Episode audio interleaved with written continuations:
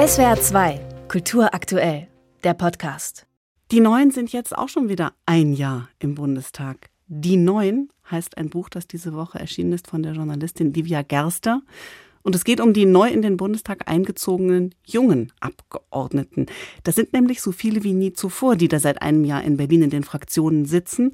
Und Livia Gerster hat mit vielen von ihnen gesprochen, auch wiederholt gesprochen in den vergangenen Monaten, sie beobachtet und daraus ein Buch gemacht. Frau Gerster, schauen wir einmal erst auf die Zahlen. 127 Abgeordnete unter 35. Die Millennials sind das. Und die stehen der großen Mehrheit, das stellen Sie auch nochmal sehr klar dar, der Boomer gegenüber, also den sogenannten geburtenstarken Jahrgängen zwischen 1950 und 1970. Jetzt sind Sie selbst auch ein Millennial. Ist das wichtig? Geht es Ihnen auch um Augenhöhe? Ja, das ist schon wichtig, denn das ist ja ein Grund, warum so viele für den Bundestag kandidiert haben und da jetzt auch drin sitzen, dass sie sagen, wir haben uns irgendwie lange nicht gehört gefühlt, nicht richtig ernst genommen gefühlt und wollen jetzt eben mitreden.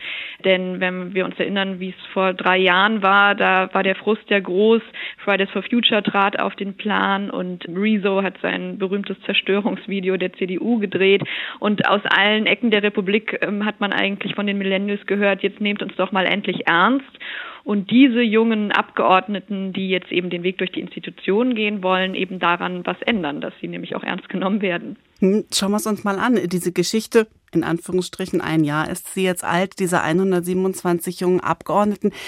Ist das eine Geschichte der Zähmung? Sind da die meisten rebellischen Gesten verpufft?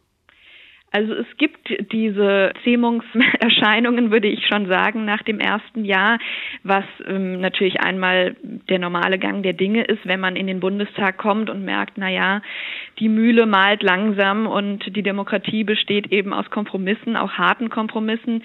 Äh, das ist das eine, aber dann sind wir natürlich in einer ganz besonderen Zeit mit diesem Krieg, der natürlich auch die jungen Abgeordneten völlig überrascht und schockiert hat und auch ihre Pläne durchkreuzt haben. Die wollten ja das Klima retten wollten und wollten Sozialpolitik machen und jetzt müssen wir wieder in die Kohlekraft rein, was natürlich gerade jetzt für die jungen Grünen ganz besonders bitter ist. Also dieses Moment auch der Enttäuschung und zu merken, man kann nicht die Welt verändern auf einen Schlag, das gibt es.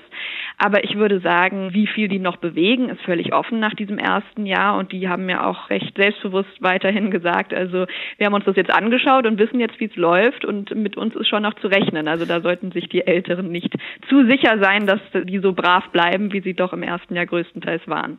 Sie widmen diesem äh, Krieg beziehungsweise dem Umgang der, der jungen Abgeordneten mit diesem Kriegsgeschehen, den Dilemmata, in die da ja alle Abgeordneten im Übrigen durchaus gestürzt werden, auch viel Raum in Ihrem Buch, in Ihren Gesprächen. Würden Sie sagen, dass das das Ankommen einfach nur beschleunigt oder tatsächlich auch verändert hat? Das hat es natürlich schon verändert, so wie es ja unser ganzes Land verändert hat. Also wir, egal ob jetzt Jüngere oder Ältere, dachten ja so, wir könnten hier weiter uns das gemütlich machen unter dem Schutzschirm Amerikas und so wird das schon alles weiter gut gehen und weiter das billige Gas aus Russland beziehen. Und da mussten wir ja alle gemeinsam aufwachen. Ich würde aber sagen, dass die Jüngeren da wirklich etwas flexibler reagiert haben als die Älteren. Denn mhm. gerade bei Grünen und SPD hat man ja gesehen, waren es eben die alten Friedenspolitiker vom Schlag, also Rolf Mützenich oder auch bei den Grünen Pazifistinnen und Pazifisten, die sich da sehr schwer getan haben, auch die Bundeswehr eben jetzt anständig auszurüsten, während die Jüngeren da ihre eigenen Vorurteile auch gegenüber der Bundeswehr schnell revidiert haben und ja, auch ähm, Sie haben da, gemacht haben bei den Waffenlieferungen. Sie haben dann ein sehr prominentes Beispiel auch bei Ihren Protagonisten, den SPD-Politiker Kevin Kühnert. Erst Juso-Vorsitzender, klare Kante gegen Olaf Scholz damals noch und dann ja Generalsekretär geworden, der die Parteilinie verteidigt, auch in genau diesen Kriegszeiten. Ist das exemplarisch?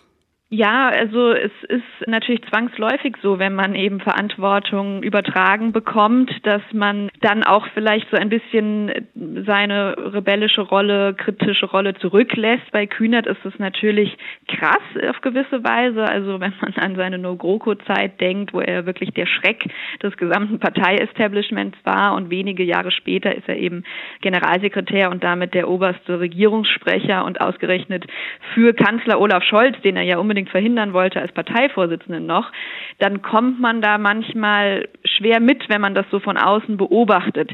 Das ist eine Frage, die ich mir grundsätzlich gestellt habe. Wie können diese Jungen sich auch treu bleiben, wenn sie dann da diese Fraktionsdisziplin haben und die Kompromisse mitmachen müssen? Aber die sagen mir natürlich auch, sie lernen ja ganz viel und sind mit so vielen politischen Menschen umgeben. Da ist es ja auch natürlich, dass man seine Meinung ändert und es wäre ja auch erschreckend, wenn man bei seiner gleichen Meinung bliebe jahrelang. Trotzdem mal ein bisschen provokant die Frage, bei einem älteren Kollegen, einer älteren Kollegin würde man vielleicht einfach sagen Karrierist? Ja, das sagen ja auch viele, also über die Jüngeren. Und es ist natürlich schon so, dass gerade die Jüngeren sehr verwurzelt in ihren Parteien sind. Also sie sind ja jung und schon so früh eben im Bundestag, weil sie früh angefangen haben, ihre Netzwerke zu spinnen und ihre Seilschaften zu knüpfen und in ihren Parteien den Weg gegangen sind und eher selten gearbeitet haben in einem anderen Beruf, wo ich auch sagen würde, das ist durchaus schade, dass Quereinsteiger und Quereinsteigerinnen es dann gar nicht so leicht haben, auch da, da reinzukommen. Das würde unser Parlament ja auch bereichern. Aber ich finde schon den, den Vorwurf Karrierismus unfair, wenn Leute wirklich jahrelang ja ehrenamtlich erstmal arbeiten in den Jugendorganisationen, politische Arbeit machen, bis sie dann mhm. eben irgendwann auch natürlich als Bundestagsabgeordneter Geld verdienen, aber irgendwie opfern sie ja auch doch in gewisser Weise ihre Jugend für die Politik, könnte man ja auch sagen. Das soll ja auch keine Entzauberungsgeschichte werden, die wir jetzt erzählen, denn das würde Ihren Beobachtungen ja auch tatsächlich nicht gerecht. Frau Gerster, wo und wie verändert sich denn der Politikbetrieb tatsächlich durch die neuen? Also was machen die auch wirklich qualitativ anders, wenn es eben um diese Gegensätze von Karriere machen auf der einen Seite, Idealen treu bleiben geht? Also das ist ja eine Frage, die sich Generationen immer stellt, aber mhm. was machen die jetzt anders? Also im ersten Mal haben sie ganz anderen Ansatz, Politik zu erklären über die sozialen Medien und auch zu machen, indem sie das wirklich ganz nahbar und direkt vermitteln und auch unterhaltsam verpacken, so dass es wirklich junge Leute interessiert, die vielleicht sonst dachten, mit Politik und Bundestag habe ich eigentlich überhaupt nichts am Hut. Und äh, das ist erstmal, glaube ich, durchaus ermutigend für viele junge Leute.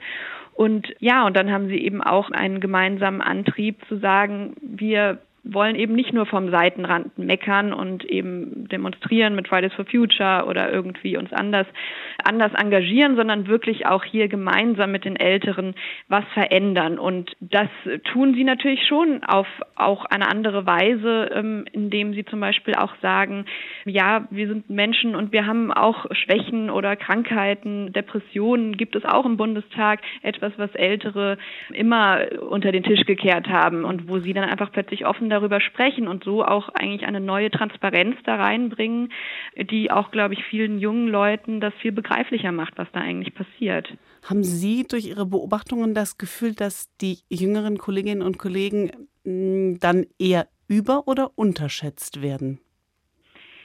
Also sie werden mh, mm, sie werden schon ernst genommen, würde ich sagen, von den Älteren. Sonst hätten sie ja auch nicht so viele Posten und Ämter gleich zu Beginn be bekommen. Also das ist ja schon etwas, was ähm, völlig neu war in dieser Legislatur.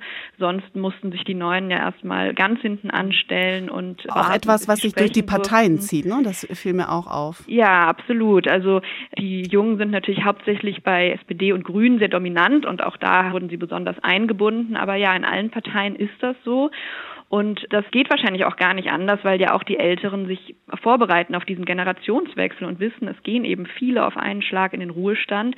Und dann müssen diese Jüngeren ja auch schon eben Verantwortungspositionen übernehmen können und da schnell herangeführt werden. Jetzt habe ich nur noch eine Frage zum Schluss, Frau Gerster. Ich glaube, Sie haben über 70 Interviews geführt. Gibt es eine Geschichte, eine Biografie oder auch nur eine Wendung, die Sie besonders beeindruckt, berührt hat?